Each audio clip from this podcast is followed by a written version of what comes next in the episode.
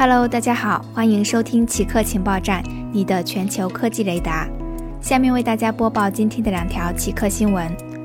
南极洲报告新冠病例。据智利媒体报道，驻扎在一个智利研究基地的工作人员有三十六人新冠检测结果呈阳性，这使得南极洲成为地球上最后一个被新冠病毒攻陷的大陆。美国南极洲计划管理委员会警告称，鉴于南极洲的极端环境和有限的医疗卫生资源。病毒可能会对该大陆造成灾难性后果。目前，包括这三十六人在内的六十个工作人员已经从基地疏散到智利港口城市蓬塔阿雷纳斯，并进行隔离。此外，从南极洲返回的一艘智利海军舰船上也有三名船员确诊。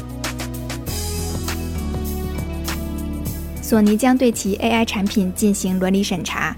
据日经报道，索尼最早将在2021年春季对所有使用人工智能技术的产品进行伦理方面的安全性审查，被判定为不合格的产品将进行整改或停止开发。如我们所知，人工智能可以提高便利性，但由于作业时的判断标准不透明，存在可能会无意中引起歧视等问题。因此，随着相关产品的普及，开发人员的责任也在持续增大，而各个企业也正在对此强化相关的对策。